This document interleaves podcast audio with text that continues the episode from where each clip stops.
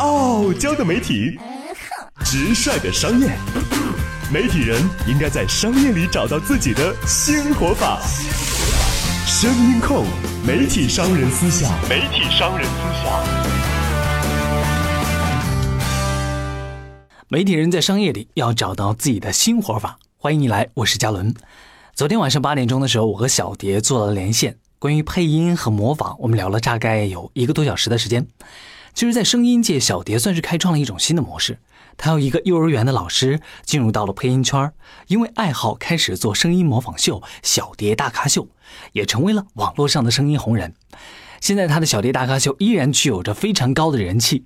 小蝶说：“现在自己所走的这条道路是一条没有参照的道路。”他不是一个棚虫，不会熬在棚里边等角色；他也不是一个纯粹的电台节目主持人，他有自己的品牌、自己的特色、自己的粉丝和族群。其实小蝶所走的这条路，恰恰是一个成功 IP 的必经道路，跨界的融合，独一无二的特色，能够野蛮生长的属性。作为一个媒体人，我们又何尝不希望自己的节目能够成为一个红 IP 呢？今天的媒体商人微访谈，嘉伦和你说说这个时代的媒体人应该 get 的三个属性：跨界。学习和适应。媒体商人，媒体商人是一个苦逼的人群，是一个苦逼的人群。没有人可以模仿，没有人可以分享。声音控，声音控，媒体商人思想，与你分享媒体人创业路上的那些事儿。创业路上的那些事儿。跨界分为专业背景跨界和组合跨界。专业背景跨界是一个讲究缘分的事儿。比如说，学财经的王小丫，学法律的撒贝宁，还有学中医的郎永淳，这些人把自己专业的背景带到了自己的主持特色里。他们是主持界最懂法律、最懂财经的人，而这也让他们在众多的同行当中有了自己的核心竞争力。但是这个东西是不可模仿的，你很难让传媒的学生去修双学位，或者让一个已经工作的传媒人去跨专业学习。所以，专业背景的跨界是一个讲求缘分的事儿。也许你是一个在大学刚刚毕业几年，终于搞懂了自己最喜欢的原来是媒体。那么你进入这个行业最好的方式就是用原来的专业背景作为自己的第一特色，在这个行业做差异化竞争。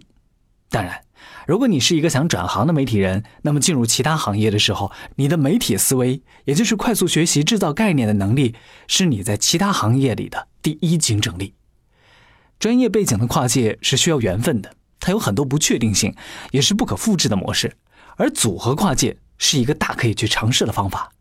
如果你是一个精通节目制作和主持的媒体人，那么寻找一位和你脑波相同，并且能够建立良好沟通的专业人士，比如媒体加科技、媒体加心理、媒体加旅游、健康、乐队、相声，做节目不跟人打交道，只跟搜索引擎玩，那么你的节目就很难成长。网络上的素材是海量的，但是好资源是有限的。真正的优质资源都在人的手里，所以你需要一个搭档，一个新领域的搭档。这个搭档有很强的专业背景，但同时也必须是一台人话翻译机，能深入浅出的解释他所了解的那个专业领域当中的专业词汇。但同时，你们之间的沟通不会是鸡同鸭讲。两个不同领域的人要合作，必须要学会使用对方听得懂的语言去沟通。举个例子。如果你想做一档旅游节目，那么你可以去寻找青年旅社的老板，试着跟他成为朋友，甚至可以在青年旅社来征集旅游故事。旅游节目并不一定非要和旅行社合作，或者是旅游达人合作。一个开青年旅社的老板，也许就足以支撑你的节目内容，甚至你和他合作的可能性会更大。如果你是一个媒体管理者，那么你一定在头疼如何去拓展市场，与大客户来保持联系。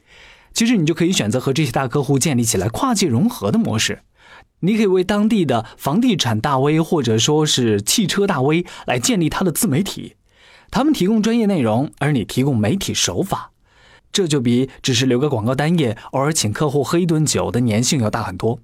用你的节目制作能力、你的内容包装能力、你的多平台推送能力，帮他来包装自己的内容。在这个过程当中，它的内容宣传需要你的专业手法，需要你的发布平台，需要你的受众。那么广告活动合作也应该就是水到渠成的事儿了。傲娇的媒体，直率的商业，媒体人应该在商业里找到自己的新活法。声音控，媒体商人思想，媒体商人思想。总结一下，媒体人的跨界，一方面需要一点运气，毕竟有些人的成功模式不可复制，也不要盲目模仿，要根据自己的个人情况着重分析自己当下的条件。另外一方面，媒体人要学会与人打交道，去在其他领域寻找你的搭档，而这或许是你打破职场僵局最好的方法。媒体人除了要学会跨界，还要学会快速学习。对待新鲜的事情要保持足够的好奇心，别等到需要准备节目的时候才去百度。要在平常的生活当中遇到不懂的词汇，快速查询、快速学习。面对那些你可能不是特别感兴趣的事情，也要保持孩子般的好奇心。总问一句是什么？为什么？那么你才能够快速的成长。有一个一万小时定律。讲的是一个人想要在一个领域做到专家级别，至少要经历一万个小时的学习和积累，差不多也就是十年的时间。而现在这个时间已经被大幅的缩短，也许就是三四个月的时间，你就能够对一个行业有足够的了解。而这个定律也已经在跨界创业这个领域被印证。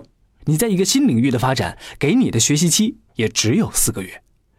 媒体人要学会快速学习。对自己陌生的领域要突破自己的不安全感，快速接触，找到这个领域当中的人，也是快速学习最有效的办法。媒体人需要 get 的第三个技能就是适应。这个时代是一个全媒体的时代，人人都可以做媒体，而很多人做媒体最难突破的就是去适应快速的变化。处处是你不理解、不熟悉、不知道的领域，这会让人失去安全感。人们都喜欢待在自己熟悉的环境。而媒体人的这个职业就需要你去适应这种不确定性、这种不安全感，甚至是享受这种不确定、不懂得、不理解。当你瞧不上某些草根主播的作秀，当你对互联网上的恶搞网红持观望态度的时候，你可知道，老百姓打发无聊时间，也催生了无聊经济。这个时代需要能够快速学习、对什么都保持新鲜感的媒体人。这个时代需要放下身段去适应快速变化，甚至把变化当作空气一样去适应的媒体人。这个时代需要能够跨界融合，把注意力放在人身上的媒体人。媒体商人让你用商业的角度去思考媒体，用运营的角度去做媒体。欢迎你来和我交流，我是嘉伦，在微信当中来搜索“嘉伦”拼音的全拼。媒体商人，媒体商人是一个苦逼的人群，是一个苦逼的人群。没有人可以模仿，没有人可以分享。声音控，声音控，媒体商人思想，与你分享媒体人创业路上的那些事儿。